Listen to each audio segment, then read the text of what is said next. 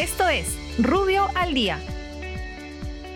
Buenos días, soy Raúl Campana, abogado del estudio Rubio Leguía Norman. Estas son las normas relevantes de hoy miércoles 17 de marzo del 2021. Congreso. El gobierno promulga la ley que implementa el funcionamiento del Fondo de Garantía para el Campo y del Seguro Agropecuario y la ley que precisa el ámbito territorial de competencias de nivel regional en el Departamento de Lima. Ambiente. El organismo de evaluación y fiscalización ambiental, OEFA, aprueba el Plan Anual de Evaluación y Fiscalización Ambiental modificado del 2021 y aprueba el correspondiente al año 2022. Ocinermin. El Ocinermin aprueba el procedimiento y cronograma de adecuación de los agentes de la cadena de comercialización de gas licuado de petróleo a las obligaciones establecidas en el Decreto Supremo 9-2020-EM Igualmente, aprueba el procedimiento para la revisión técnica de refinerías y plantas de abastecimiento y atención de solicitudes de adecuación a las nuevas disposiciones del Reglamento de Seguridad para el Almacenamiento de Hidrocarburos.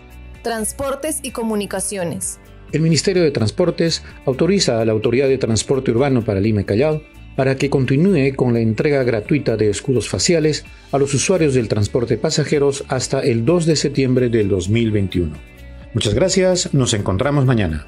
Para más información ingresa a rubio.pe. Rubio, moving forward.